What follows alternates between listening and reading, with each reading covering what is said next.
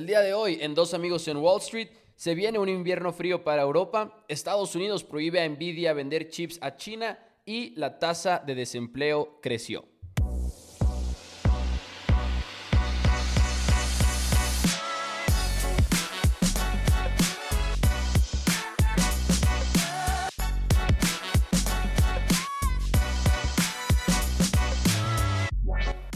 Bienvenidos a Dos Amigos en Wall Street. Mi nombre es Mauricio Rodríguez y como todos los, pues como todas las semanas, voy a decir semanas porque ahí estamos ajustando un poquito el horario. Del otro lado está Juan Pablo Carrillo. JP, ¿cómo estás el día de hoy? Muchas noticias. ¿Qué onda, Pepo? Muy bien, ¿y tú? Excelente. Qué bueno, qué bueno. Sí, así es. Hay muchas noticias ahí como con el ajuste de horario. Este. Pudimos tener las noticias de miércoles y jueves también. Y pues ahorita las, las vamos a dar. Sorprendentemente, el mercado empezó esta corrección ahora alcista de nuevo. Como que muchos inversionistas vieron de que, ah, caray, el mercado está un poco más barato.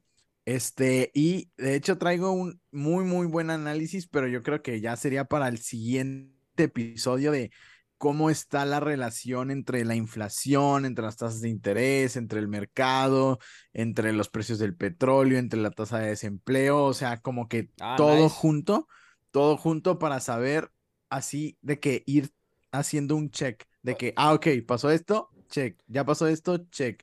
Y así Ya están las criptomonedas, JP, que el día de hoy vi un meme, o el día de ayer creo, un meme de, de este del perro, que sale el perro todo fuerte y luego el perro todo triste y llorando de que sí, estamos construyendo un sistema financiero descentralizado que no tiene nada que ver con las decisiones de la Reserva Federal y luego Cripto, 2000, eso Cripto 2002 y luego Cripto 2022, como le subieron las tasas, entonces todas mis monedas están abajo 50%.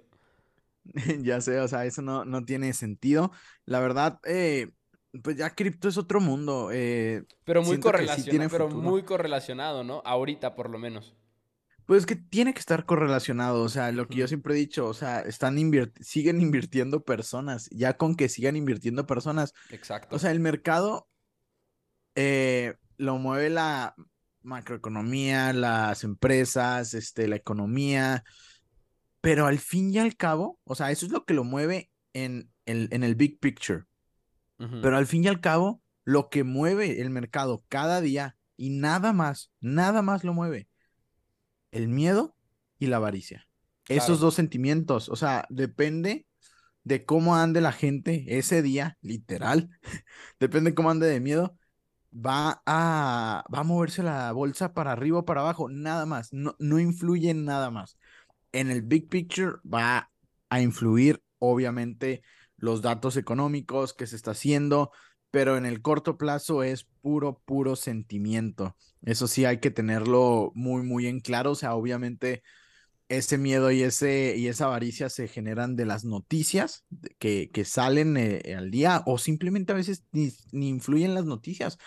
Simplemente, no sé, o sea, les aseguro que si ahorita hay una guerra declarada entre China y, y este, Estados Unidos o China y Taiwán, el mercado caería. O sea, Claro. porque es el, es naturaleza humana y son los dos sentimientos que mueven al mercado y ahorita el mercado está decidiendo si irse para arriba, si irse para abajo, o sea, tuvo una, pues ha estado cayendo, ustedes lo saben, eh, y está como que repuntando, tratando de llegar a esos niveles de 3.900, este, 3.900 y 4.000. O sea, como que se está, está oscilando en, en esos rangos. Este, y vamos a ver, pues, qué tanto se puede sostener ahí. Exactamente. Y la verdad es que ahora hubo muchas noticias, JP, y no sé por dónde quieras empezar específicamente, porque hablábamos ahorita en la introducción, invierno frío para Europa, igual y eso también tiene mucho que ver con lo que se está viendo en el mercado esta semana. No sé por dónde quieras empezar el día de hoy, te dejo a ti la, la decisión. Yo creo que por ahí sí vamos a, vamos a empezar, porque ya hemos hablado antes de, de esta noticia, pero como que creo que mucha gente, y yo creo, me incluyo, no dimensionamos aún lo que va a pasar y por qué el mercado, en mi opinión, debería de caer más. Porque Rusia detuvo nuevamente el gasoducto más importante para Europa, es el que les provee gas. Recordemos, Europa es todo el gas que, que tienen es 40% de proveniente de Rusia, o sea, son extremadamente dependientes, o sea, dependen al, al 40%. Este, bueno, pero la semana pasada cerraron este gasoducto, el Nord Stream 1, por mantenimiento por tres días. Por problemas técnicos, entre comillas. Exacto. Se supone, no, eh, bueno, sí, se suponía que lo iban a, a reanudar el, el, abastecimiento eh, después de tres días, que iba a ser el sábado. Pero lo que todos temían pasó. O sea, el, el, también hace unos meses hicieron lo mismo, cerraron por mantenimiento y reabrieron. Y todos decían, ¿y si no lo reabren? ¿Y si es una excusa? pues eso pasó. Ya no lo reabrieron, ya no le reabrieron. Gazprom, la compañía más grande de gas de Rusia, dijo que no reabrirá el gasoducto más importante para Europa debido a una fuga de aceite en una turbina. Hubo mucha polémica de que, oye, muchos dijeron, es, es mentira lo que estás diciendo. Y después se dio a conocer que fue un mensaje directamente de los altos mandos de Rusia como una represalia a las sanciones que les han impuesto. Y muchos dicen que están usando el suministro de gas natural como una ventaja, obviamente, para negociar este, sobre la guerra de Ucrania. Y, o sea, el, Rusia lo mandó a decir, o sea, sí, eh, se lo cerramos hasta que nos quiten sus, este, pues sus tarifas, sus, todas estas aranceles, todos estos castigos que Europa y Estados Unidos les puso. Y yo creo que lo van a tener que cumplir porque si no va a ser un invierno muy, muy frío este, para, para, eh, para, para toda Europa, no solo para Ucrania, para todo toda Europa. Y estaba viendo datos, este, que la luz, por ejemplo, en, en Holanda les va, eh, ahorita está tres veces más alto que, que hace un año. El gas en, en Polonia creo que iba a estar 190% más, más caro. Este, así casi todo está al doble. O sea, imagínense ustedes que normalmente pagan, no sé, 500 pesos de luz. Ahora tener que pagar mil, mil quinientos. Este, y va a ser, o sea, primero que nada, no hay energía, o sea, ahorita se están, eh, están tomando medidas de que, ah, ok, ya es tal hora, vamos a cerrar todos para pagar, para guardar energía, porque no van a, pues sí, no van a tener el gas natural, o sea, les, o sea, va a ser un invierno frío y va a haber muchas personas que sí van a poder, este, solventar estos costos, pero habrá personas que no. ¿Y qué va a pasar con esas personas? ¿Sabes? O sea, eso va a estar muy, muy feo. Y lo, peor es, y lo peor es no nada más este año, porque también estaba leyendo que puede tener un impacto súper significativo el próximo año, porque tienen un sistema de almacenaje pues para toda esta energía durante este año. Y ahorita Europa por ejemplo se ha estado preparando precisamente para que hicieran esta suspensión que por cierto Siemens Energy también sacó una declaración diciendo, esta no es una razón técnica para suspender las operaciones de, Rusia. Y dices, esto no debería de afectar en este modo. Y Europa se ha estado preparando para eso. Incluso decían que al final de este mes, que ya han superado el 80% de capacidad, pero que de todas maneras, si sigue cerrado Nord Stream, que es este, este, este que estábamos platicando, terminarían el año como con 26% de reserva de de gas y que eso más bien, o sea, igual y puede sobrevivir este invierno sin problema en Europa, pero que es una marca muy baja para comenzar, para prepararte para el próximo invierno. Y eso está cabrón, o sea, es, que es un problema que el próximo año vamos a seguir hablando de esto, ah, porque va a ser como el, como tienes que empezar con un mínimo este 2022 para en 2023 poder tener también ese mínimo requerido para poder sobrevivir ese invierno también. Y al parecer creo que ese es el mayor problema ahorita, el decir, sobrevivo este año, pero desde ahorita debería estar preparado para el próximo y no lo voy a estar. Sí, exacto. O sea, y estamos, están, tomen en cuenta que van a tomar el gas de las reservas. No más con eso, o sea, son sus reservas.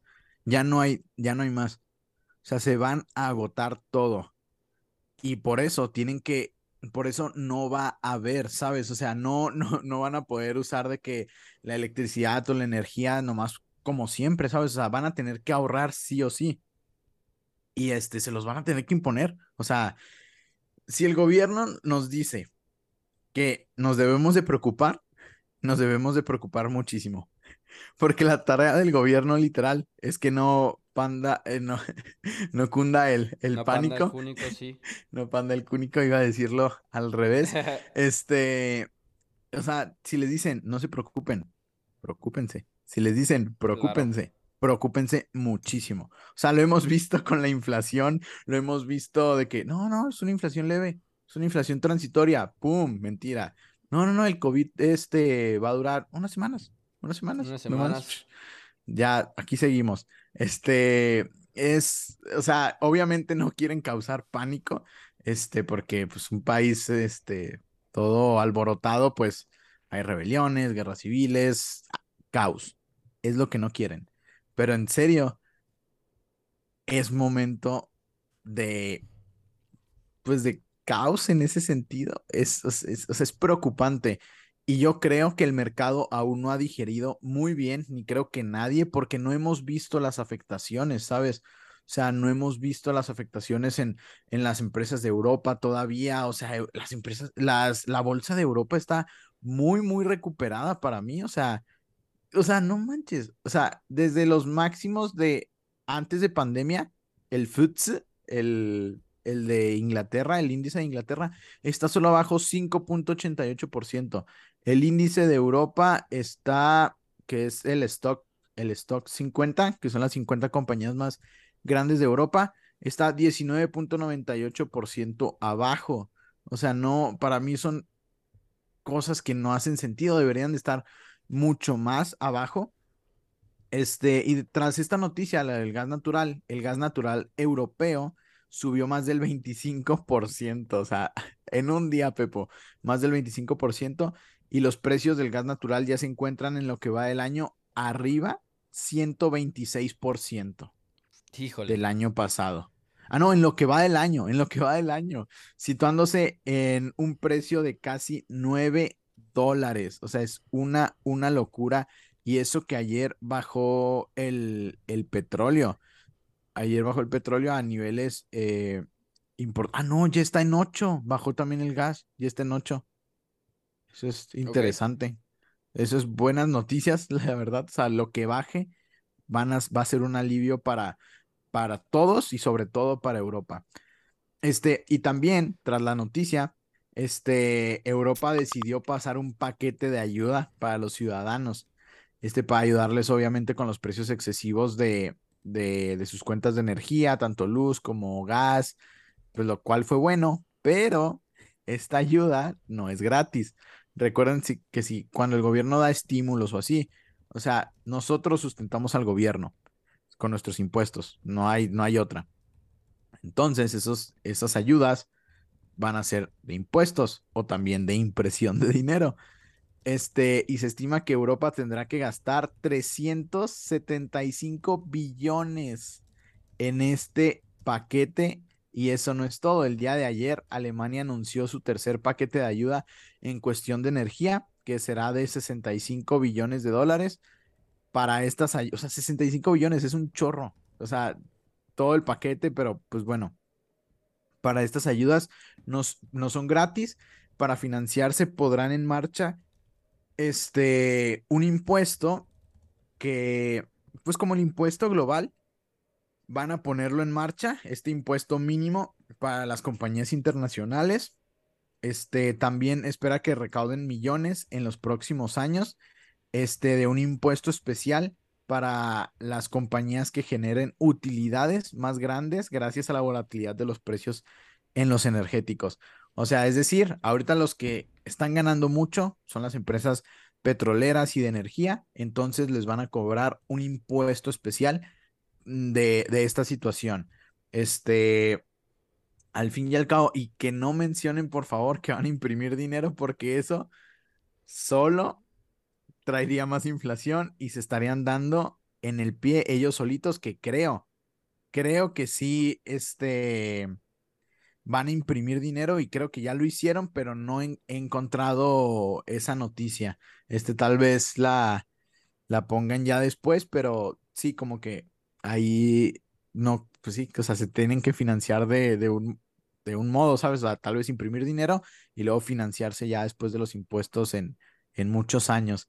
Este, porque pues de, algún lado tienen que sacar el dinero, ¿sabes? No es de que, ay, sí, vamos a cobrar los impuestos ya, ya, ya. Claro, esta decisión de imprimir dinero es todavía más difícil, será todavía más difícil como para la Unión Europea, por ejemplo, que para una reserva federal en la cual hay quizá menos intereses de los cuales influye la decisión. Este, pues ahorita el dinero en Europa es más barato que en... No, no, pero me refiero a, por ejemplo, para tomar esa decisión, ¿qué tan más... Como que siento que con la Reserva Federal es mucho más unilateral por el hecho de que, ok, somos un país y yo sé que la Unión Europea funciona como funciona económicamente y demás, pero finalmente tienes muchos países distintos ahí tomando una decisión, ¿no? Juntos. Sí, ah, ok. Este, sí, tienes totalmente la razón. Este, y lo hemos visto en, el comportamiento del dólar, del dólar contra el euro. O sea, ya, o sea, se ha depreciado en, el, en lo que va del año la libra en cuanto al dólar, 17.66%. O sea, el euro ya está a 14%, se ha depreciado frente al dólar. Y adivina quién no se ha depreciado. Eh, eh, ¿Cuál? El peso. Pues es que papá se, ha se ha apreciado 2%. se, ha apreciado, se ha apreciado 2%. Y esto es simplemente porque no nos dieron ayudas económicas en, en el COVID. O sea, literal, no imprimió dinero México, no hizo nada, no, nada, nada, nada, nada, nos dejó sufrir. Y eso al final, pues fue bueno en cuestión del fortalecimiento del, del, peso, porque estamos viendo que estamos subiendo las tasas. O sea, ya CETES está muy, muy por arriba, ya tocando el, el 10%, o sea, es una, es una locura, ¿sabes? Es una súper, ultra, mega locura.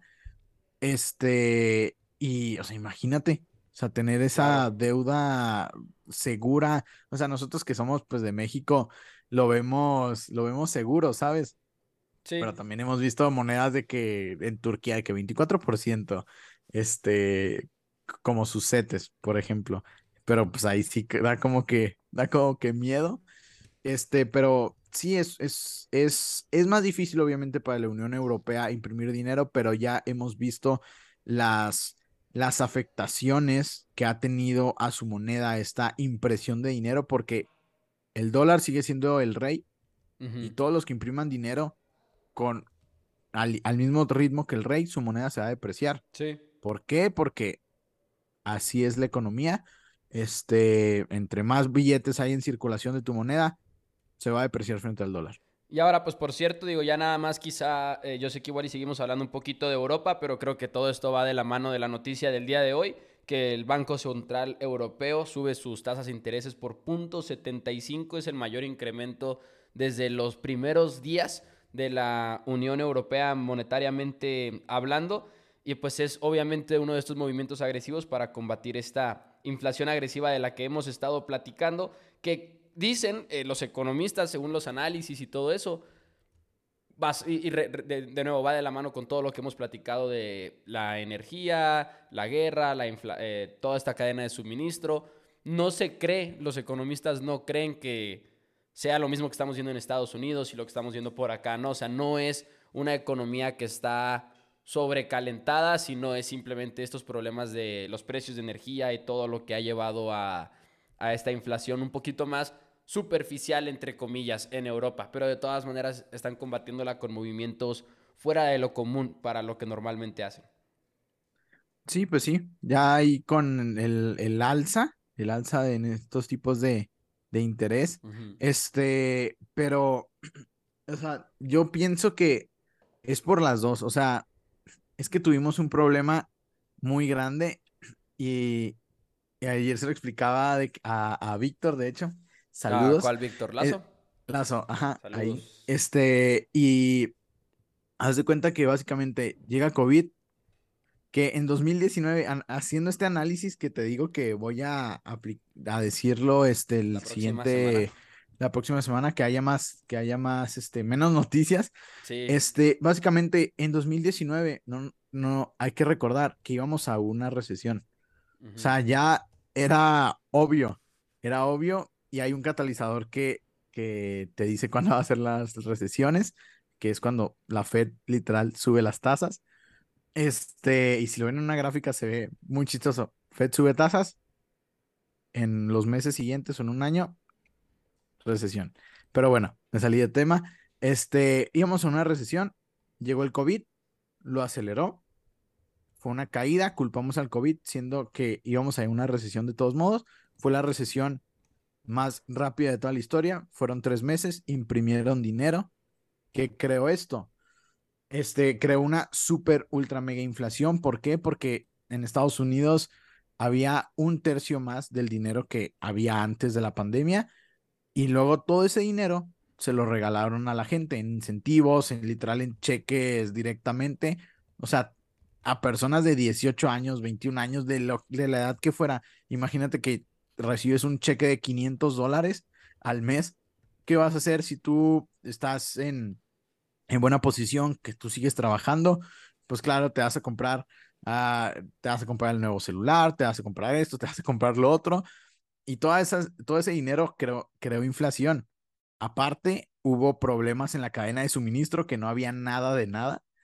Este, por ejemplo, carros pero siento que ya no es el problema de las cadenas de suministro y seguimos culpando a las cadenas de suministro que ya se resolvió para mí, o sea, ya no estamos Pero en, Europa no. ¿Por qué? ¿Por qué dices que Bueno, bueno, no te creas, no lo de la cadena de suministro, lo de los precios de energía. Ah, no, no, sí, no, Ajá, aparte, perdón. Sí, no, o sea, vamos en vamos paso por paso, o sea, se bueno, aparte el petróleo subió, entonces, si el petróleo sube, todo sube. ¿Por qué? Porque dependemos del petróleo tanto en energía, tanto en combustibles, es como nos movemos, es como nos calentamos, aún es así y faltará, no sé, tal vez 10 años para que para que no sea que para que no seamos tan dependientes, vamos al rumbo de las energías renovables eléctricas, pero pues aún faltan tal vez cinco años para que empecemos a adoptar mucho más con esta infraestructura. Pero bueno, este, eh, las cadenas de suministros estaban muy mal, lo que generó todavía más inflación. Recuerden, la madera, los chips, los carros empezaron a irse muy, muy arriba. Ahorita todavía vemos este, estragos en, algunas, en algunos sectores, como son los semiconductores, pero que, que aún no hay lo suficientes.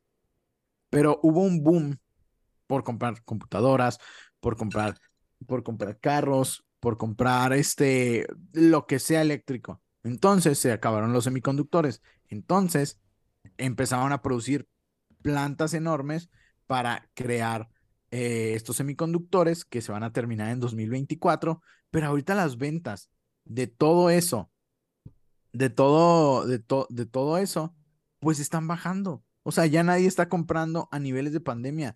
Y en serio, para hacer las valuaciones de las empresas, yo creo que deberíamos de ignorar el 2021, porque la otra vez, o sea, e, es ridículo los niveles que alcanzamos de consumismo en 2021. Es ridículo. O sea, y, la, y estaba enseñando las, el revenue de Apple, que aquí para no contar mentiras, otra vez lo, lo, lo voy a decir, para que vean por qué no vamos a alcanzar los precios o, los niveles de pospandemia de 2021. Eh, ¿En qué te gusta? Yo creo que en tres años o cuatro. O sea, es imposible. Porque ve, en 2018 las ventas de Apple fueron de 265. Y luego después, en 2019, 260. 2020, 274. Con este patrón que te dije, ¿cuánto crees que vendieron en 2021? 265, 260 y 274. Así se comportaban las ventas. Oh, ok. ¿Cómo, ¿Cómo, crees? ¿Cómo crees que esté en 2021? 265 en 2018, 260 en 2019 y 220 en, 2007, en 2021. no, 274, perdón. Sí, dos, otra vez. 265 en 2018, 260 en 2019 y 2.74 en 2020. ¿Subieron masivamente en 2021? Adivina cuánto. Dame un número. Cuatro. Como cuatro, 400. Ajá. No, no, pero casi. 365. Ok, cerca, cerca. ¿Viste cómo se salió completamente del patrón? Claro, claro. O sea, pues es que fueron años muy extraordinarios. El 2020 sobre todo fue completamente fuera de lo normal. estamos de acuerdo, no deberíamos de, Es que fue un momento de consumismo increíble. Jamás se ha visto un año más consumista en la historia, me atrevo a decirlo. O sea, ese incremento de ventas es algo que no se esperen en mucho tiempo. Sí. o sea, simplemente por lógica, vamos a una recesión. O sea, es, lo puedo firmar ya. Estoy cansada de que digan que no estamos en una recesión. Lo vamos a estar en un año. No, Pero honestamente creo que muy, muy pocos lo dicen ya a estas alturas. O sea, siento que ya todo el mundo nada más está diciendo una de dos cosas de que ya estamos o vamos a, estamos a punto de, eh, con todo lo de los indicadores y demás. Lo que sí es que cuando hablamos de los retos en las cadenas de suministros, obviamente hablamos mucho de los semiconductores y hablamos mucho de lo de la energía, pero es que incluso hasta el clima extremo que ha habido de que, por ejemplo, Eso es cierto. en Inglaterra, las sequías, también todo ese, ese rollo afecta un chorro porque incluso el suministro de agua no ha sido igual. Y digo, en México lo hemos vivido de muchas maneras, eh, por ejemplo, con todo el tema de Monterrey y demás, pero a nivel mundial ha habido problemas de sequías en los que los suministros de agua no se han podido mantener al mismo nivel, por ejemplo. O sea, y ese es como un punto importante porque definitivamente lo de los semiconductores y la energía con lo de Europa y demás es lo que más se lleva la atención, pero ha seguido habiendo muchos de estos problemas en las cadenas de suministro por cosas hasta como el clima, eh, lo del empleo que hemos platicado, que poquito a poquito está ahí, este, por, ejemplo, las aerolíneas, ¿no? Que es un ejemplo muy específico, pero el hecho de que no estaban preparados con la cantidad de personal, que es un tema que tocamos hace poquito aquí en el programa, que hasta eso es como algo que ha afectado hasta las filas en los aeropuertos, literal. Claro. Sí, claro, claro, claro. O sea, en las aerolíneas fue el lo opuesto a 2021. Ajá. O sea, porque aún seguían la, aún seguía este bloqueo para las aerolíneas y entonces este boom que tuvieron las aerolíneas va a ser este año, o fue este año y el próximo. O sea, todavía nos queda muchísimo de las aerolíneas y de hecho le quiero meter de nuevo a las aerolíneas. Eh, este, y ahora sí ya para dejarlo, ya ahora sí ya de largo plazo, este, porque había vendido mi posición. Otra vez están baratas y sobre todo hay una, Pepo, que se llama Sky West. Sky, West, en mi vida. está muy, muy interesante. Es una empresa que maneja vuelos regionales. Es la mejor de todo Estados Unidos. Es la más grande. Y este, está muy interesante cómo funciona. Aún, eh, yo creo que hoy compro. Yo creo que hoy compro. Este, es que ah, hoy bajó 4 punto algo por ciento y, y tener algo, tan siquiera. No ha acabado su reporte anual, pero va a ser de esas compras impulsivas porque está muy, muy castigada. O sea, muy, muy castigada. Después del reporte yo creo que aumentaré mi posición si me convence, pero ya no me quiero perder esa oportunidad. Aunque siento que el mercado va a bajar mucho más, pero ni modo, aguantar. O sea, en serio, yo eh, no, no, nada más iba a comentar. Otro ejemplo antes de pasar al siguiente tema, porque, repito, hay muchísimos ejemplos. No ha habido ni siquiera suficientes conductores en toda la industria del shipping, por ejemplo. han faltado camiones para todo lo de los fletes y demás. y, y, por eso creo que seguimos viendo un impacto más o menos en todo lo de las cadenas. Pero en fin, Estados Unidos, no sé si quieras pasar a esa noticia también. Estados Unidos le prohíbe a Nvidia vender ciertos chips a China, porque no son todos, ¿no? Eh, creo que son algunos. Exacto. Pero tú tienes toda la información, Jeep. Eh, sí, el gobierno de Estados Unidos prohibió a Nvidia vender algunos chips de inteligencia artificial a, a clientes chinos, ya que temen que utilicen esta tecnología para el desarrollo de armas o tecnología que pueda poner en riesgo la seguridad nacional. Estamos en guerra.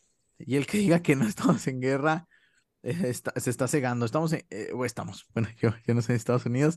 o sea, este, Estados Unidos está en guerra con China, créanlo o no. O sea, ya esta guerra ha estado desde 2018, empezó con, las, con los aranceles, con Trump y sigue.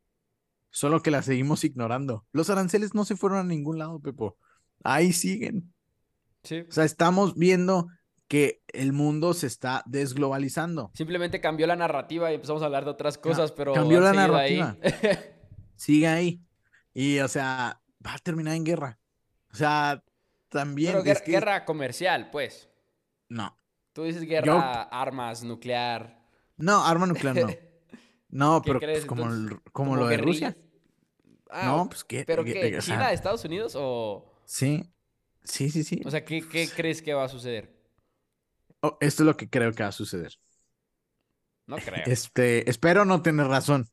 Yo creo pero para mí es bastante obvio. China invade Taiwán. Ah, ok, ok. Pero, ojo. China Taipei. más, del, más del, más del, ay, ¿qué porcentaje? No quiero decir, creo que 60% de los semiconductores de todo el mundo se hacen en Taiwán. Ajá. Si invaden, si invaden. Es, el, nuevo, es el nuevo petróleo. Exacto. Si invaden Taiwán, todos estamos acabados. O sea, el carro ahí sí se va a disparar todavía es 50% más, porque ahí sí no va a haber nada. No va a haber nada. ¿Y por qué crees? O sea, es lógica. ¿Por qué creen que Estados Unidos lanzó el Chips Act para incentivar a las empresas este, de, chips a hacer plantas este, aquí en, Estados, en Estados Unidos? ¿Por qué creen? O sea, porque ya vieron este problema, porque no quieren depender de alguien más. O sea, uno no quiere depender de, alguien más. Dos, están viendo este problema inminente. O sea, es, para mí es obvio que lo van a hacer. La cuestión es cuándo. Pero, pero sí, o sea, es, es un problema que, que, siento que vamos a tener. Y estamos viendo primero con los aranceles. Y ahora les van a prohibir que Nvidia y AMD les vendan chips de, inteligencia artificial eh, por temas de seguridad nacional, porque eso ya, ellos ya lo están viendo como seguridad nacional. Y tras las noticias, las acciones de Nvidia cayeron más de 10%. Y esto es bastante malo, ya que China representa alrededor del 25 al 30% de la demanda de estos chips. Así que probablemente haya oportunidad en la compra de de Nvidia y tenemos que estar muy, muy atentos a, nuevas cosas que se presenten en, en estos temas de prohibir eh, ciertos productos, ciertas ventas y así. Y siguiendo hablando de semiconductores, Micron, este Micron Technology, una empresa que hace semiconductores, pero de memoria, en la que tengo invertido, de hecho. ¿Cómo que de memoria? Hacer, eh, ah, es que la verdad. Eh, es que es un mundo, pero eh, o sea, hay diferentes tipos de semiconductores. Este es literal de solo memoria, o sea, se enfoca en memoria, o sea, en almacenamiento. Ok. ¿Sabes? Ya, ya, ya. En almacenamiento hay, por ejemplo, chips de, por ejemplo, los que hacen funcionar al, el que presenta Apple cada, cada Apple Event, que vamos a hablar de eso, este que dice que, ah, el A16 Bionic, ese es, ese no es de memoria, o sea, es, es este, un procesador este, hay chips de, memoria que se utilizan en, pues, en diversas cosas, por ejemplo, en el carro, en, pues, no se me ocurre otro ejemplo, la verdad, pero, pero Micron hace eso y de hecho es el, es el más grande en cuestión de eso. Eh, y Micron planea hacer una, una planta, una plataforma, una planta de manufactura que costará 15 billones de dólares en Idaho, gracias a la ley de, semiconductores que recién se aprobó para ayudar a estas empresas a incentivar la inversión en Estados Unidos de esto, lo que decíamos, que está completamente correlacionado. No es ningún secreto que Estados Unidos quiera no depender de Taiwán, porque para mí ven un riesgo ahí. Y es interesante esta noticia porque sería la única empresa estadounidense que fabrica chips de memoria. Este, y también sería la primer fábrica de memoria en más de 20 años. Como que se ha acaparado mucho Micron de esta de, esta, de este nicho de los, de los semiconductores de memoria y estamos viendo que Estados Unidos empuja, empuja, empuja esto y estas empresas están aprovechando estos incentivos que les van a salir, esos 15 billones no van a salir de la bolsa de, de Micron, o sea, tal vez salgan 5 o tal vez nada, o sea, es una, es, una locura, este, buen momento para tener ciertas empresas de semiconductores, este, ahorita replantar, este, replantear, perdón, este, los de, si poder invertir en Nvidia o en AMD o, en, o en este tipo de empresas que están, que están muy golpeadas por lo del tema de que Estados Unidos literal no va a dejar a las empresas vender ciertos tipos de chips porque no quiere que China progrese. Este, pues sí, hasta ahí están las noticias en cuanto a semiconductores. No sé si tú tengas otra. La verdad es que no, JP, tú sabes ah, que esta semana la verdad ha estado demasiado pesada en la NFL y me he desconectado un poquito. Sin embargo, sí vi que también Amazon ya se suma a toda esta tendencia que hemos visto primero con Snapchat, con Google, que también ya salió el CEO a decir que me encanta cómo lo manejan luego los CEOs de las empresas grandes. Dice el CEO de Google que quiere ser 20% más productivo. Y lo entiendo, pero es como una manera muy bonita de decir que también ellos van a estar cortando empleos y divisiones y que van a estar desacelerando el crecimiento. Pero tenía por aquí apuntada, de hecho, la cifra de Amazon, porque también salen ya a decir el CEO que pues ya no es, obviamente, ya no es este Jeff Bezos, ya es Andy Jassy que van a estar desacelerando también sus contrataciones durante los próximos meses después del boom de la pandemia, que ya lo habíamos escuchado de muchas otras empresas, lo habíamos comentado aquí en el programa de Snapchat, que recorta también como 20%, con unos layoffs bastante fuertes, y dijo esta semana que no creo, estas son las palabras de Mr. Jassy, que no creo que vamos a estar contratando a los mismos, a los mismos ritmos que lo hicimos, eh, pero vamos a estar contratando, es decir, simplemente es una desaceleración que no es lo mismo que recortar empleos, pero que eh, Amazon fue de las empresas que siempre estuvo llegando a números históricos de empleados, ¿no? En los últimos años. Incluso creo que este año iban como 7% más arriba de lo que iban el próximo año en empleados. Claro, claro, o sea, o sea lo vimos con Apple. 260, no, 265, 265 mil en, en 265 billones de ventas en 2018, 260 2019, 275 2020, 365 2021. No vamos a llegar a esos niveles nunca, o sea, nunca en tres años. mínimo, mínimo, mínimo, mínimo. A, a menos que impriman dinero, lo cual no van a hacer. O sea, ya vieron el problema. Y, rápido, antes de tocar el tema del desempleo, que lo estás diciendo, que subió, hablando de desempleo. Subió. Ah, la otra vez estaba viendo eh, de Michael Burry, una gráfica que él puso muy interesante de que la inflación, en tiempos de inflación, que hemos tenido dos momentos de inflación como estos. 1900 en los 40, en los 70 y ahorita. Vean la historia porque la historia nos dice mucho, porque siempre decimos, esta vez, esta vez va a ser diferente. ¿Qué creen que dijeron en, en los setentas? De lo del... dijeron, ah, esta vez va a ser diferente. Siempre decimos lo mismo, o sea, no aprendemos. Siempre nos vamos a tropezar con la misma roca si no vemos el pasado. y Michael Burry decía que siempre había dos picos de inflación. Y yo lo dije, creo que aquí en el podcast, de que no, sí, vamos a tener dos picos de inflación la verdad no creo que haya dos picos de inflación, porque me metí a ver qué hizo la Fed en esos momentos. Y creo que antes la Fed era muy cambiante, o sea, no era, eh, se, movían como, la, como el mercado.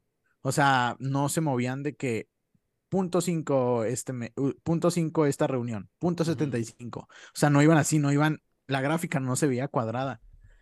Y estos repuntes se dieron principalmente porque alcanzamos una inflación horrible en los 70 en, en, los, en el 1973. Y luego después, la Fed subió las tasas de interés muy, muy altas. Bajó drásticamente. Pero adivina qué hizo la Fed. ¿Qué? Bajó también las tasas drásticamente. ¿Qué fue lo que pasó? Rebotó la inflación aún más. Sí, o sea, más bien fue un Fue efecto, fue un efecto de bajar esas tasas de interés y ahora dices que no lo van a hacer. ¿Por qué?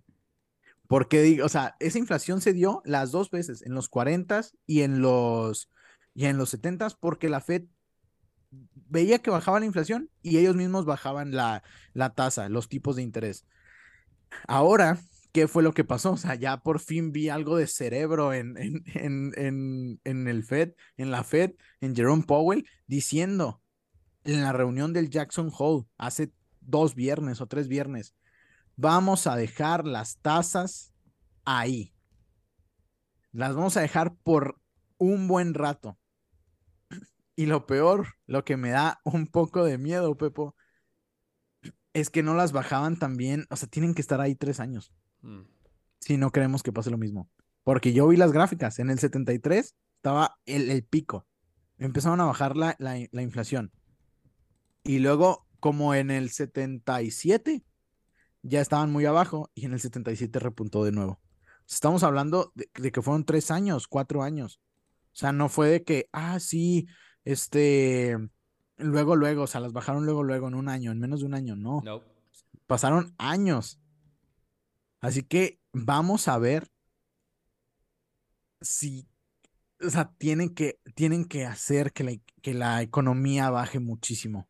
O sea, por eso pienso que el mercado todavía le falta mucho, porque si no es así, si no tumban bien el mercado, vamos a tener un doble pico de inflación. Y lo vimos en los 40 y lo vimos en los 70 Y el Fed bajó las tasas en menos de dos años. Así que tienen que estar ahí tres años o cuatro si no quieren ver un doble pico de inflación. Así que va a ser un momento, unos años oscuros para la bolsa, en- sobre todo acciones, porque es un momento que eh, cuando hay mucha inflación no le gusta a las, a las acciones. No, No. le gusta, no, no es, no es bueno. No es bueno para las acciones. Y, y les voy a dar un, uno muy padre, un este, como un- un- una explicación muy padre en el siguiente, te- el siguiente episodio de, de esto, del- de estos ciclos y cómo podemos aprovechar esto para ir diciendo, ah, ok, ya pasó esto, check, ah, ok, ya pasó esto, check. Y son procesos que tardan años.